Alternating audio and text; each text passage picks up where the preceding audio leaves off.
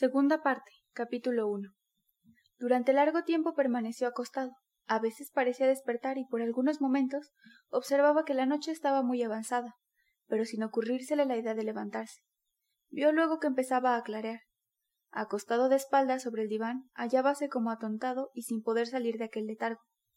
En la calle se oyeron fuertes gritos, como ocurría siempre a las dos. Eran borrachos que al abandonar las tabernas hacíanlo entre gritos y palabrotas. Se levantó de un salto y como si lo hubieran arrancado del diván. Ya son las dos. exclamó. Sentóse en el diván y sólo entonces vino a su memoria todo lo ocurrido. En el primer momento creyó volverse loco. Sentía mucho frío, originado sin duda por la fiebre que había asaltado durante aquel sopor. Era tal el frío que tiritaba golpeando diente con diente. Haciendo un gran esfuerzo llegó hasta la puerta y abrióla para escuchar. El más profundo silencio reinaba allí, y al parecer todos dormían aún. Paseó una mirada sorprendida a su alrededor y sobre sí mismo.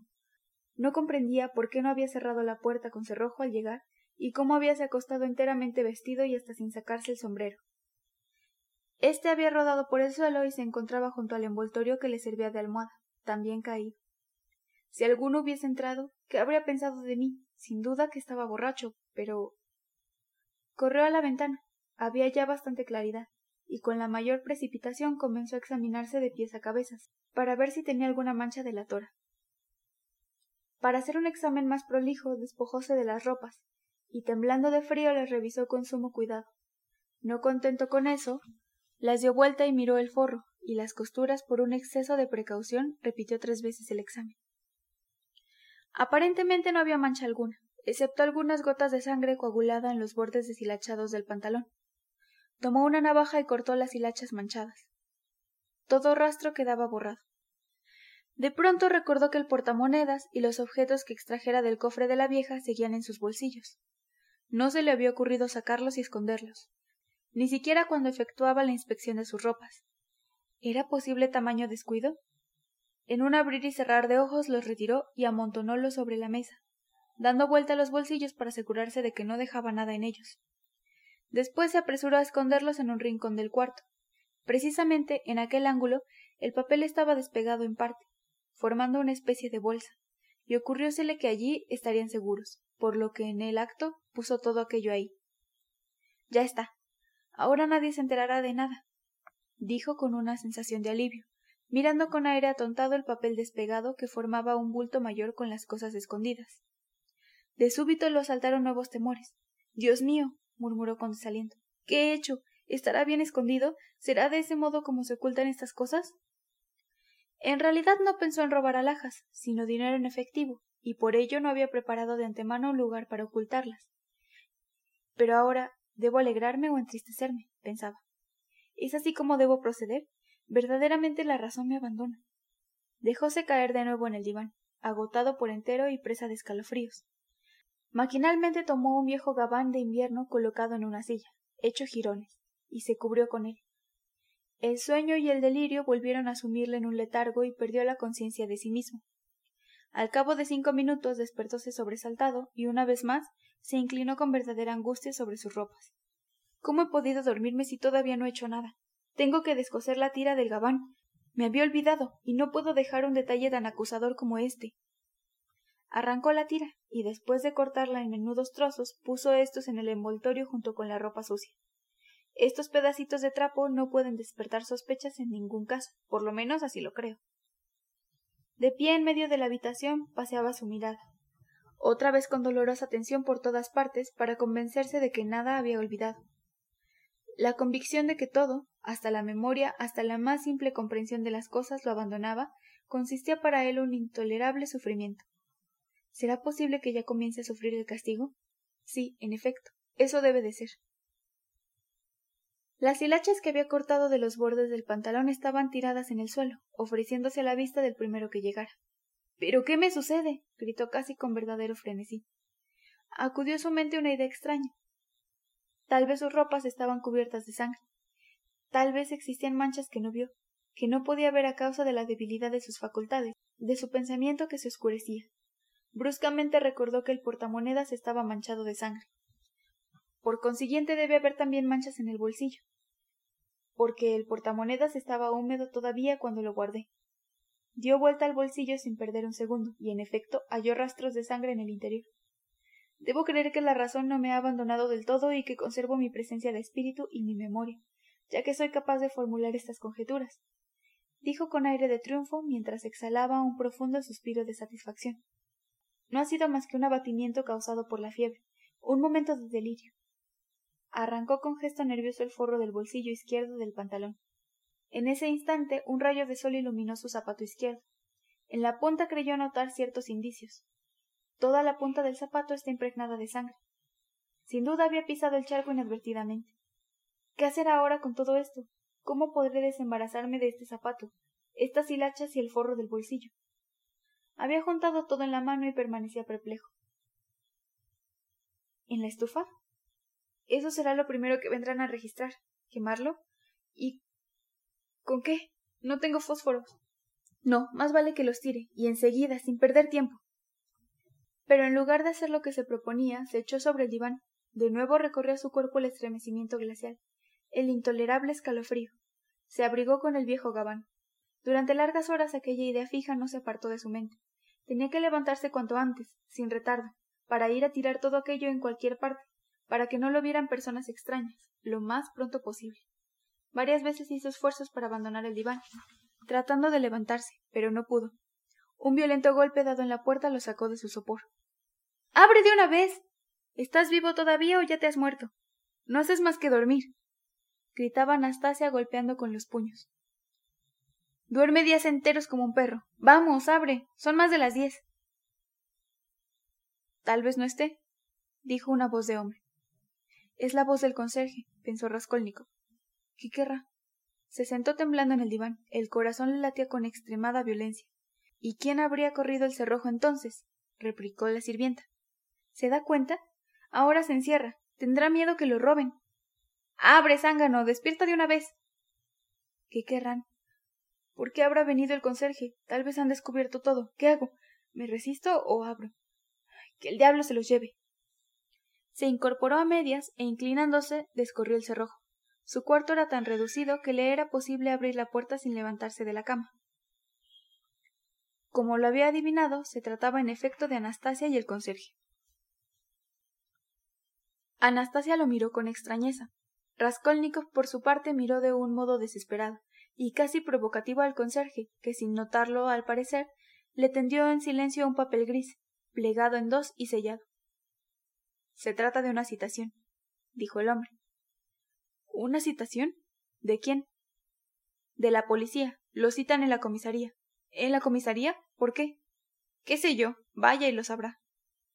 Lo miró con atención, echó una ojeada al cuartucho y se retiró. Pareces enfermo. ¿No tendrás gripe? Observó Anastasia, que no le sacaba los ojos de encima. Desde ayer tienes fiebre. Raskolnikov no respondió, limitándose a dar vueltas al papel sin decidirse a abrirlo. Vaya, no te levantes, dijo Anastasia apiadada al ver que ponía los pies en el suelo. Si estás enfermo, no vayas. Total, no debe haber tanto apuro. ¿Qué tienes en las manos? Raskolnikov conservaba en la diestra las hilachas cortadas del pantalón, el zapato izquierdo y el forro del bolsillo que había arrancado. Se había dormido sin abandonarlos. Más tarde, pensando en aquello, recordó que se había despertado a medias durante un acceso de fiebre y había apretado todo como para que no se lo arrebataran durmiéndose de nuevo. Miren las porquerías que ha juntado y duerme con ellas como si fueran un tesoro. Al decir esto, Anastasia retorcíase con su acostumbrada risa nerviosa y espasmódica. En un abrir y cerrar de ojos, Raskolnikov ocultó debajo del gabán todo aquello, y miró a Anastasia con fijeza.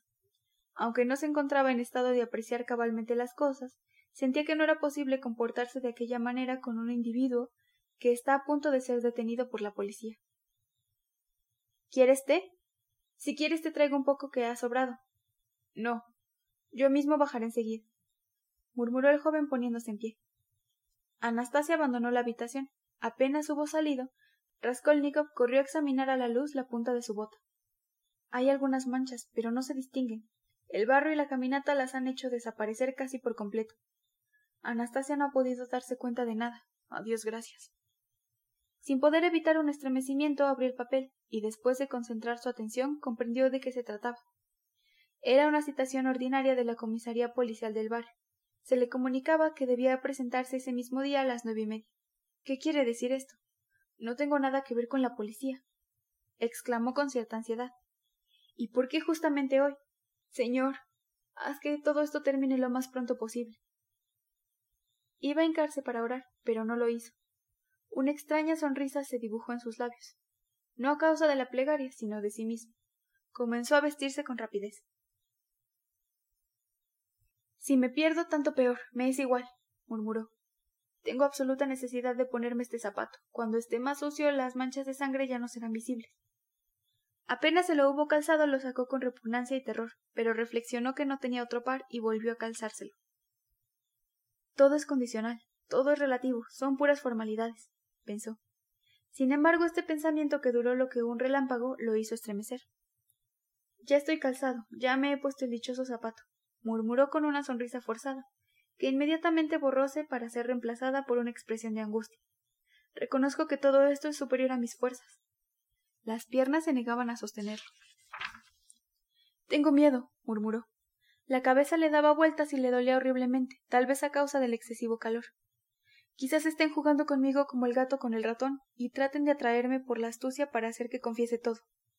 Continuó murmurando mientras se dirigía a la escalera. Lo peor de todo es que casi estoy delirando. Puede ser que se me escape alguna estupidez. Ya en la escalera recordó que dejaba todos los objetos robados debajo del empapelado del rincón, donde habíalos ocultado la víspera. Tal vez aprovechen mi ausencia para revisar el cuarto, pensó. Pero su desesperación, o mejor dicho, el cinismo que se apoderaba de él a la idea de su pérdida era tal que hizo un gesto de indiferencia y siguió bajando. Cuanto antes termine mejor. En la calle, el calor era insoportable. En los tres últimos días no había caído una gota de agua. De nuevo encontraba el polvo, los ladrillos y la cal. De nuevo el hedor de los bodegones y las tabernas y ebrios a cada paso. El sol brillaba con tanta intensidad que lo enseguecía, y la cabeza no cesaba de darle vueltas, sensación que experimentan siempre las personas afiebradas cuando salen de pronto a un espacio libre. Al llegar a la esquina de la calle que recorriera la víspera, dirigió una ansiosa mirada hacia el lado de la casa, y de inmediato volvió la vista.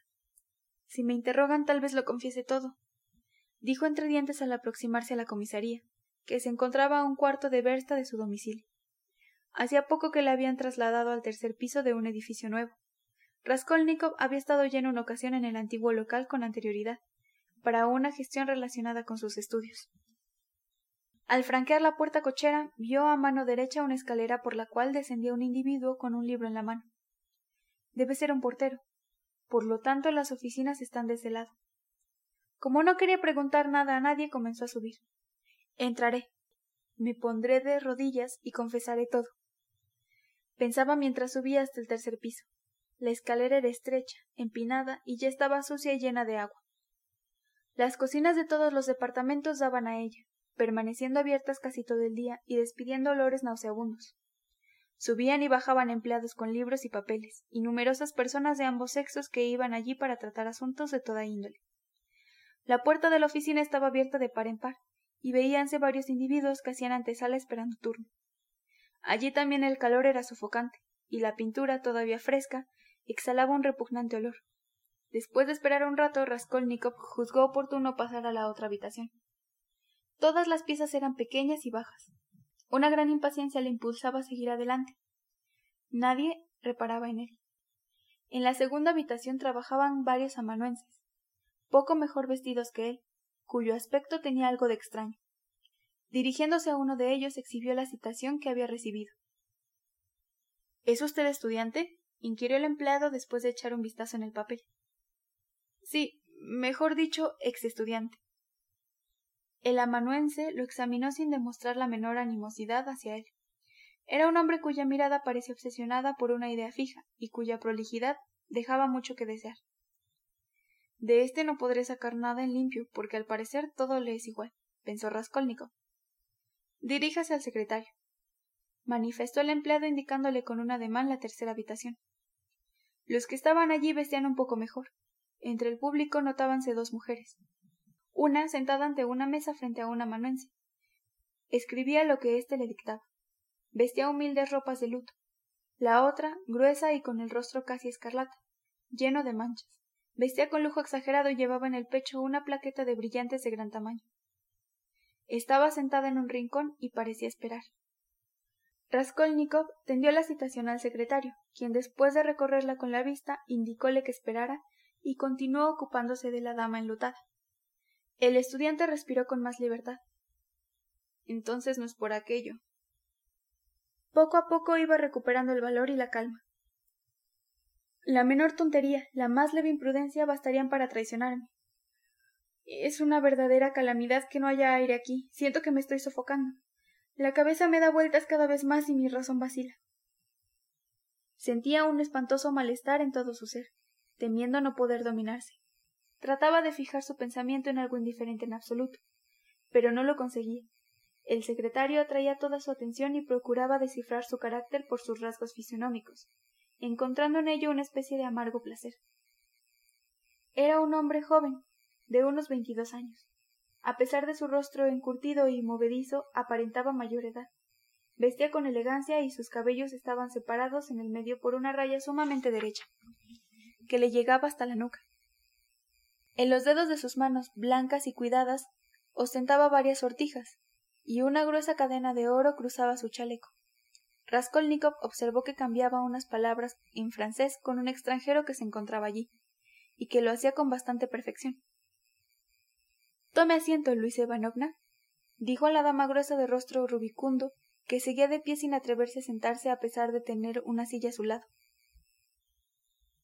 Ich respondió la mujer, y se sentó procurando no arrugar su amplísima falda de seda azul con aplicaciones de puntilla blanca que se esparció como un globo desinflado alrededor de la silla, ocupando casi la mitad de la habitación. Una oleada de penetrante perfume llegó a todos los ámbitos. La dama sonreía con aire tímido y desvergonzado a la vez, demostrando cierta inquietud al ver que ocupaba tanto espacio y exhalaba aquel perfume. La señora enlutada levantóse por fin, una vez terminado su asunto. En ese momento entró ruidosamente un oficial con aspecto desenvuelto que caminaba moviendo los hombros a cada paso arrojó sobre una mesa su gorra ornada con una escarapela, arrellanándose en un sofá. La dama gruesa se levantó de un salto al verlo, saludándolo con una ceremoniosa reverencia, pero el oficial simuló no reparar en ella, por lo que la mujer no se atrevió a tomar asiento de nuevo en su presencia. Era el ayudante del comisario. Usaba gran bigote rojizo que sobresalía horizontalmente de cada lado de la cara. Sus rasgos eran finos, pero carecían de expresión, y denotaban tan solo cierta arrogancia. Miró de soslayo a Raskolnikov, con una mezcla de indignación y desprecio. En verdad estaba demasiado mal vestido, pero a pesar de ello su actitud no condecía con tales harapos. El estudiante tuvo la mala ocurrencia de posar sus ojos con descaro en el oficial y sostener su mirada hasta que éste sintióse molesto. ¿Qué quieres? gritó asombrado de que un individuo tan mal vestido no bajara los ojos ante la mirada de los suyos. Me han citado aquí.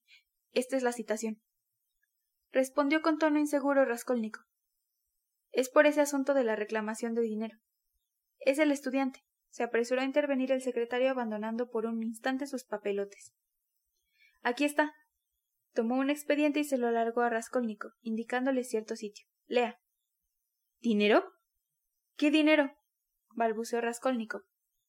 En consecuencia no se trataba de aquello tuvo un estremecimiento de alegría y experimentó un inmenso alivio. El peso que lo agobiaba desapareció como por encanto.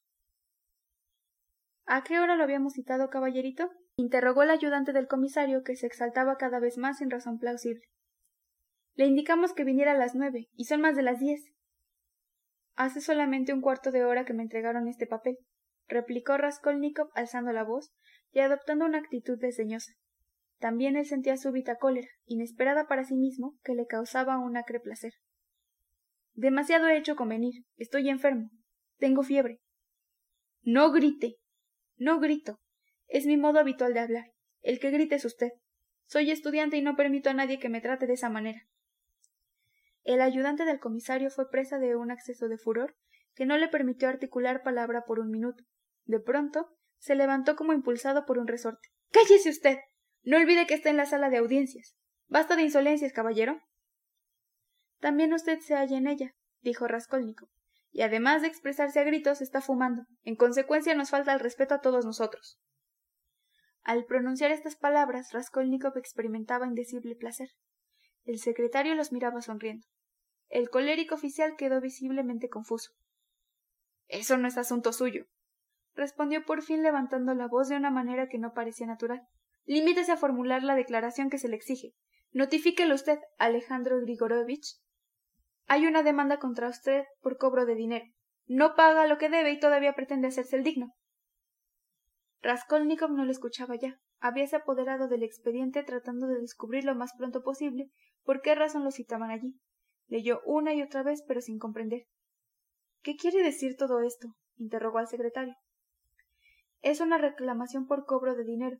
Tiene que abonar lo que debe, más los gastos y multas, o, en caso contrario, declarar por escrito en qué fecha estará en condiciones de pagar. Al mismo tiempo debe obligarse a no abandonar la capital y a no vender ni ocultar sus bienes hasta que haya liquidado la deuda. En cuanto al acreedor, está autorizado a vender sus bienes, muebles e inmuebles y a proceder contra usted conforme a lo que establecen las leyes. Pero yo yo no debo dinero a nadie. Eso no nos incumbe. Hemos recibido una carta de cambio protestada por valor de ciento quince rublos, que entregó usted a la señora Sarnitsyn, viuda de un secretario de colegio. De la viuda Sarnitsyn, dicha carta pasó en pago al consejero de justicia Chévaro, y se la ha citado para que preste declaración. Pero si se trata de mi patrona. ¿Qué tiene que ver que sea su patrona? El secretario miraba sonriendo con superioridad y con una especie de indulgente piedad a aquel novicio al que se iniciaba en el complicado mecanismo de la justicia y parecía decir ¿Qué tal, muchacho? ¿Cómo te sientes ahora? ¿Somos o no somos importantes? Pero ¿qué importaban a Raskolnikov la letra de cambio y la declaración? ¿Valía la pena preocuparse por aquello? ¿Prestarle siquiera la más mínima atención? Siempre de pie, leía, escuchaba, respondía y hasta interrogaba maquinalmente, la satisfacción del triunfo, la sensación de estar a salvo, eso era lo más interesante para él en aquel momento, sin el menor pensamiento para el futuro y sin atormentarse con las preguntas más elementales. Fue un minuto de alegría intensa, inmediata, puramente física. Pero pasado ese minuto ocurrió algo que esfumó aquel principio de gozo, como si hubiera estallado una tormenta en el despacho. El ayudante del comisario, que no había olvidado la afrenta, y cuya sangre hervía, vengóse con la dama elegante, sin duda para reconquistar su comprometido prestigio. Ah, estás aquí. Mala pecora. vociferó el ayudante. La dama de luto ya se había retirado. ¿Quieres explicarme qué ha pasado en tu casa anoche? ¿Eh? De nuevo escandalizando el barrio. Siempre borracheras y peleas. Al parecer te pesa que no te hayamos mandado ya a la cárcel. Te previne diez veces que no toleraría un nuevo escándalo. ¿Qué dices, mala pecora? Raskolnikov por poco dejó caer el expediente que estaba leyendo y miró asombrado a la mujer que era tratada con tan pocas ceremonias, pero pronto comprendió el asunto que discutía y comenzó a parecerle divertido. Escuchaba con agrado y sentía ganas de reír, de reír a carcajadas. Todos sus nervios estaban tirantes. Ilia Petrovich, intervino el secretario, pero se detuvo considerando preferible, sin duda, esperar un momento pues sabía por experiencia que no había forma de detener al ayudante cuando la ira se apoderaba de él. En cuanto a la mujer, comenzó a temblar cuando se desencadenó aquella tormenta de rayos y truenos. Pero, cosa extraña, cuanto más violentas eran las injurias proferidas contra ella, tanto más amable era su expresión y más dulce la sonrisa dirigida al ayudante. Movíase en su sitio y no cesaba de hacer reverencias, esperando que le permitieran hablar. En mi domicilio no ha habido escándalos ni borracheras, señor capitán, dijo por fin expresándose en ruso, pero con marcado acento alemán. Tampoco hubo pelea. Ese hombre llegó borracho a mi casa. Yo le voy a contar lo que ocurrió, señor capitán. No fue culpa mía. Mi casa es muy decente, señor capitán, y todo el mundo se conduce en ella de manera honorable. Jamás he tolerado escándalos. Ese individuo llegó completamente borracho y pidió tres botellas. Luego levantó las piernas al aire y comenzó a golpear las teclas del piano con los pies. ¿Se hace eso en una casa decente? Cuando vi que me estaba estropeando el piano, le dije que su comportamiento no me gustaba. Entonces se apoderó de una botella y quiso pegarnos a todos. Llamé al portero, y mientras tanto el individuo le puso un ojo morado a Carl. También le pegó a Enriqueta, y a mí me sacudió cinco bofetadas. Frente a esa actitud tan poco delicada en una casa honorable, señor capitán, comencé a gritar. El hombre se asomó a la ventana que da al canal y comenzó a gruñir como un verdadero cerdo. ¿Le parece que está bien gruñir como un cerdo en la ventana de una casa decente como la mía? Carl le tiró del saco para hacerlo salir de allí, y no fue culpa suya si el saco se rompió. El otro se puso hecho una fiera, y comenzó a gritar como un energúmeno que teníamos que pagarle quince rublos por el saco roto. Yo le di cinco rublos de mi bolsillo a pesar del escándalo que había hecho en una casa honorable. Sin embargo, me amenazó con hacer publicaciones en los diarios. Ah, ¿se trata de un individuo vinculado a la prensa? Un sinvergüenza, capitán, que no tuvo escrúpulos en dar semejante espectáculo en una casa honorable. Vamos, basta ya. Te he dicho y te repito. Ilia Petrovich. dijo de nuevo el secretario con tono significativo. El ayudante le dirigió una rápida mirada y vio que el secretario le hacía una leve señal con la cabeza. Pues bien, en lo que te concierne, respetable Luis Ivanovna, oye mi última palabra y por última vez. Si llega a producirse otro alboroto en tu honorable casa, yo mismo te voy a poner a la sombra, como decimos los cultos, ¿entiendes? Así es que un individuo que está en relación con escritores y periodistas aceptó cinco rublos en una casa respetable, por el perjuicio causado a su saco. Vea, ¿Qué clase de gente son todos esos literatos? dijo arrojando una mirada despectiva sobre Raskolnikov. Anteayer hubo una historia parecida en una taberna. Uno de esos escritorzuelos cenó y luego se negó a pagar el gasto. Voy a escribir un artículo contra usted, dijo al dueño.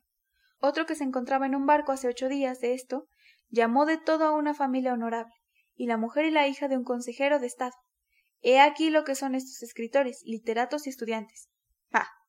En cuanto a ti, Luisa Ivanovna, lárgate de aquí cuanto antes. No olvides que no te perderé de vista. ¿Me entiendes? Luisa Ivanovna comenzó a saludar a diestro y siniestro con la mayor amabilidad, y sin dejar de hacer reverencias retrocedió hasta la puerta. Al llegar allí dio con la espalda contra un apuesto oficial de rostro franco y abierto, adornado con pobladas patillas rubias. Era Nicomedes Fomish en persona, el comisario de policía. La mujer se apresuró a disculparse, haciendo una reverencia hasta el suelo, y abandonó la oficina andando a saltitos. Siempre los rayos, truenos y relámpagos, la tromba y el huracán. Dijo con voz suave y amistosa Nicomedes Fomish, dirigiéndose a su ayudante. Ilia Petrovich, te han hecho perder los estribos otra vez. Te oí gritar desde la escalera como si quisieras degollar a alguien. ¿Quién no haría lo mismo en mi lugar? contestó Ilia Petrovich, con negligencia, mientras pasaba de una mesa a otra con sus papeles, moviendo los hombros en forma especial. Vea, aquí tiene un caso. Este señor intelectual, estudiante, o mejor dicho, ex estudiante, no paga sus deudas. Firma letras de cambio, se niega a abandonar la habitación, promueve continuas quejas contra él y se indigna porque fumo un cigarrillo en su presencia. Mírelo bien. Ahí lo tiene de cuerpo entero. La pobreza no es un defecto, amigo mío. Sabemos demasiado bien que eres como la pólvora y que no soportas la menor contrariedad. Dirigiéndose a Raskolnikov añadió Probablemente usted se habrá sentido molesto y no habrá podido contenerse, pero le aseguro que se ha equivocado con respecto a él. Es el mejor de los hombres, aunque su carácter es demasiado vivo. Se enciende, estalla y luego todo pasa como por encanto. Queda solo un corazón de oro. En el regimiento le llamábamos el teniente pólvora. ¿Qué regimiento aquel? exclamó Ilya Petrovich, halagado en su amor propio pero un tanto molesto todavía. Raskolnikov sintió deseos de decir algo agradable, Perdóneme usted, capitán. Comenzó con la mayor naturalidad dirigiéndose a Nicomedes Fomish. Póngase usted en mi lugar por un momento. Estoy dispuesto a presentarle mis más sinceras excusas si en algo cree que le he faltado. Soy un pobre estudiante enfermo, agobiado por la miseria. He abandonado los estudios por carecer de medios de subsistencia, pero pronto recibiré algún dinero. Mi madre y mi hermana viven en la provincia de K. Cuando me manden dinero pagaré. Mi patrón es una buena mujer, pero está disgustada porque he perdido las lecciones que tenía y hace seis meses que no puedo cumplir con ella. Y ya ni siquiera me da de comer. No comprendo cómo puedo haber llegado a esto. Ahora me exige que le pague. Juzgue usted por sí mismo. Ese no es asunto nuestro, observó de nuevo el secretario. Comprendo, comprendo muy bien, pero permítame que le explique continuó Raskolnikov hablando siempre al comisario y tratando de dirigirse también a Ilya Petrovich, aunque este último aparentaba estar absorto en el examen de los expedientes y fingía una indiferencia altanera. Vivo en esa casa desde hace tres años, cuando llegué de mi provincia. ¿Y por qué no confesarlo? En un principio había dado palabra de casamiento a la hija de la patrona, una promesa verbal. Era una joven muy buena, me gustaba. No sentía una pasión extraordinaria por ella, pero me sentía atraído. Los pocos años. La patrona me daba entonces crédito ilimitado, y yo pasaba buena vida, sin preocupaciones. No le pedimos detalles tan íntimos, señor, ni tenemos el tiempo para escucharlos. Le interrumpió con grosería a Ilya Petrovich, que crecía ante la humildad del joven. Pero Raskolnikov hizo un suave ademán y siguió adelante con su relato, aunque sentía que cada vez le era más penoso hablar. Permítame que les cuente todo esto a mi vez, que, aunque inútil, quizá les haga variar de opinión con respecto a mi persona. Hace un año esa joven murió a consecuencia del tifus, pero yo seguí como pensionista, y cuando la patrona fue a vivir al departamento que hoy ocupa, me dijo con la mayor amabilidad que tenía confianza en mí, pero que me rogaba le firmara un pagaré por ciento quince rublos, que era el total de mi deuda. Me aseguró que si firmaba continuaría dándome crédito mientras lo necesitara, y que jamás en la vida estas fueron sus propias palabras haría referencia a dicho documento hasta que yo lo levantara por mi propia iniciativa. Y ahora que he perdido mis lecciones, que no tengo que comer, inicia un juicio contra mí. ¿Qué opinan de esto, señores? Todos esos detalles no nos conciernen en lo más mínimo, dijo con insolencia Ilya Petrovich. Tiene usted que firmarnos la declaración y el compromiso que le hemos indicado. Que usted haya estado enamorado o que haya dado palabra de casamiento a una joven, con el agregado de todas esas circunstancias trágicas, es asunto que no nos incumbe. Oh. no es para exaltarse tanto, Ilya Petrovich, murmuró el comisario sentándose ante su escritorio y comenzando a escribir. Parecía conmovido. Escriba lo que voy a dictarle, dijo el secretario Raskolnikov. ¿Que escriba qué? replicó el joven con tono casi grosero. Lo que yo le voy a dictar, Raskolnikov creyó advertir que el secretario lo trataba en forma más desdeñosa y despreciativa después de su confesión. Pero cosa extraña, él mismo comenzaba a sentir indiferencia por la opinión que pudiera merecer a los demás, y ese cambio se había operado en forma instantánea. Si se hubiese tomado el trabajo de reflexionar un poco, sin duda, habríase extrañado de su manera de hablar de un momento antes, y de haber participado a los funcionarios policiales sus sentimientos. ¿Y de dónde provenían esos sentimientos? Ahora, por el contrario, si la habitación se hubiera llenado con sus amigos más queridos en lugar de aquellos empleados policiales, no habría podido quizá pronunciar una sola palabra amistosa. De tal manera habíase vaciado su corazón. Se manifestaba bruscamente en él la sensación oscura del aislamiento, de la soledad infinita y cruel. No, no era la bajeza de sus efusiones sentimentales ante Ilya Petrovich, no era el vil triunfo del teniente la causa de aquella sensación. ¿Qué le importaba su propia bajeza, los intereses mezquinos, los tenientes, los pagarés, el despacho policial y todo lo demás? Si en ese momento lo hubieran condenado a ser quemado vivo, no hubiese pestañado. Apenas se habría prestado atención a la sentencia dictada en su contra. Se operaba en él un fenómeno nuevo en absoluto, algo que no conocía hasta entonces, imprevisto y sin precedentes.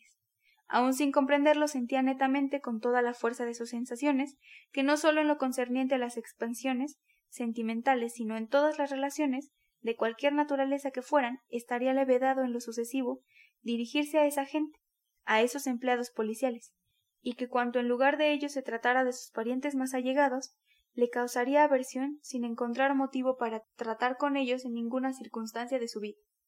Jamás había experimentado una sensación tan extraña y tan espantosa. Lo peor era que se trataba de una sensación, más que de una concepción o una idea, sensación inmediata, la más cruel de todas las experimentadas hasta entonces. El secretario comenzó a dictarle la fórmula de la declaración usual en tales casos. No puedo pagar en la actualidad, prometo hacerlo en tal fecha. Me obligo a no abandonar la ciudad, a no vender ni ceder lo que poseo. ¿No puede escribir? ¿La pluma se le cae de la mano? observó el secretario mirando a Raskolnikov con curiosidad. ¿Está enfermo? Sí, la cabeza me da vueltas. Continúe. Eso es todo. Ahora firme.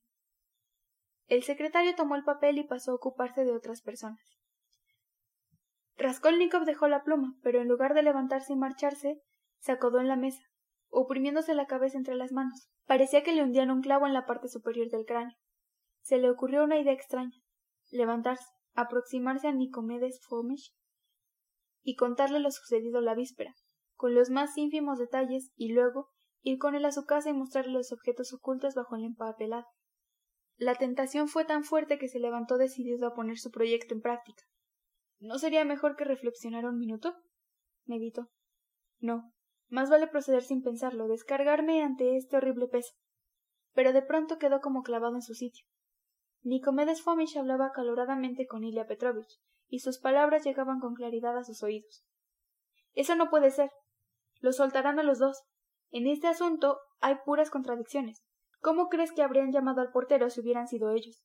¿Para denunciarse a sí mismos? ¿O bien por astucia? No, eso es inadmisible. Además, el estudiante Petriaco fue visto por una mujer y por los dos porteros que se encontraban cerca de la puerta cochera cuando entró. Estaba con dos o tres amigos, de los que se despidió al llegar allí, y en presencia de esos mismos amigos preguntó por el departamento de la vieja. ¿Es lógico que si hubiera ido para robar habría preguntado por tal cosa? En lo que respecta a Koch, pasó media hora abajo en casa de un joyero antes de subir al cuarto piso. Eran exactamente las ocho menos cuarto cuando salió de la tienda para ir al departamento de la usurera. Pero ¿cómo explicas que entre las dos declaraciones existe una contradicción tan evidente? Ellos mismos afirmaron que llamaron a la puerta, que estaba cerrada, y tres minutos después, cuando regresaron con el portero, la puerta estaba abierta. Ahí está, precisamente la cuestión. El asesino, al no dudarlo, se encontraba en el interior y había corrido el cerrojo. Con seguridad que lo habrían atrapado si ese imbécil de Koch no hubiese cometido la insigne torpeza de bajar él también. Durante ese lapso el asesino bajó la escalera y pasó ante sus propias narices de un modo o de otro. Koch se persigna con las dos manos y piensa que de quedarse allí de guardia el asesino, saliendo bruscamente, lo habría asesinado a él también de un hachazo. Hasta tiene el propósito de hacer oficiar una misa en acción de gracias. ¿Y nadie vio al asesino? ¿Cómo podían verlo? La casa es una verdadera arca de Noé. Terció el secretario que escuchaba la conversación desde su lugar. El asunto es claro, claro como la luz del día, repitió Nicomedes Fomish con absoluta convicción. No, el asunto no está claro del todo, protestó Ilya Petrovich. Raskolnikov tomó su sombrero, dirigióse a la puerta, pero no pudo llegar hasta ella. Cuando recuperó el conocimiento encontróse sentado en una silla. Alguien lo sostenía por la derecha y a su izquierda otra persona le ofreció un vaso de agua. Nicomedes Fomish, de pie frente a él, lo miraba con fijeza. Raskolnikov se levantó. ¿Qué le ocurre? ¿Está enfermo? preguntó con sequedad Nicomedes Fomish. Mientras escribía la declaración apenas podía sostener la pluma, observó el secretario, volviendo a sentarse para continuar con su trabajo. ¿Hace tiempo que está enfermo? inquirió Ilya Petrovich desde su lugar, sin abandonar el examen de sus papeles. Como es de suponerse, había acudido en auxilio de Raskolnikov cuando éste se desvaneció, pero al verlo de nuevo en sí había vuelto a su escritorio. Desde ayer, articuló penosamente Raskolnikov por toda respuesta. Pero, ¿Ayer salió usted de su casa? Salió un rato. ¿Enfermo? Sí, enfermo. ¿A qué hora? A eso de las ocho de la noche. ¿Y a dónde fue usted? A la calle. Vaya una respuesta concisa y neta. Pálido como un muerto, Raskolnikov había respondido en tono breve y nervioso, sin bajar sus ojos inflamados ante la mirada de Lila Petrovich. Bien, esto no tiene importancia, añadió el teniente con entonación rara. Nicomedes Fomish quería arreglar algo, pero su mirada se cruzó con la del ayudante, y algo significativo debió ver en ella, puesto que se contuvo. Todos quedaron en silencio. Por último habló Ilya Petrovich. Bueno, si se siente mejor no lo retenemos más. Raskolnikov abandonó la oficina, y al salir pudo notar que se reanudaba animadamente la conversación. Entre todas surgía la voz de Nicomedes Fomish, que formulaba preguntas. Ya en la calle recuperó por completo el dominio de sí mismo. Es seguro que allanarán mi domicilio. Lo allanarán enseguida. Me he traicionado. repetía mientras apresurábase a volver a su casa. Bandidos. sospechan de mí. El terror y la desesperación anteriores embargaban todo su ser.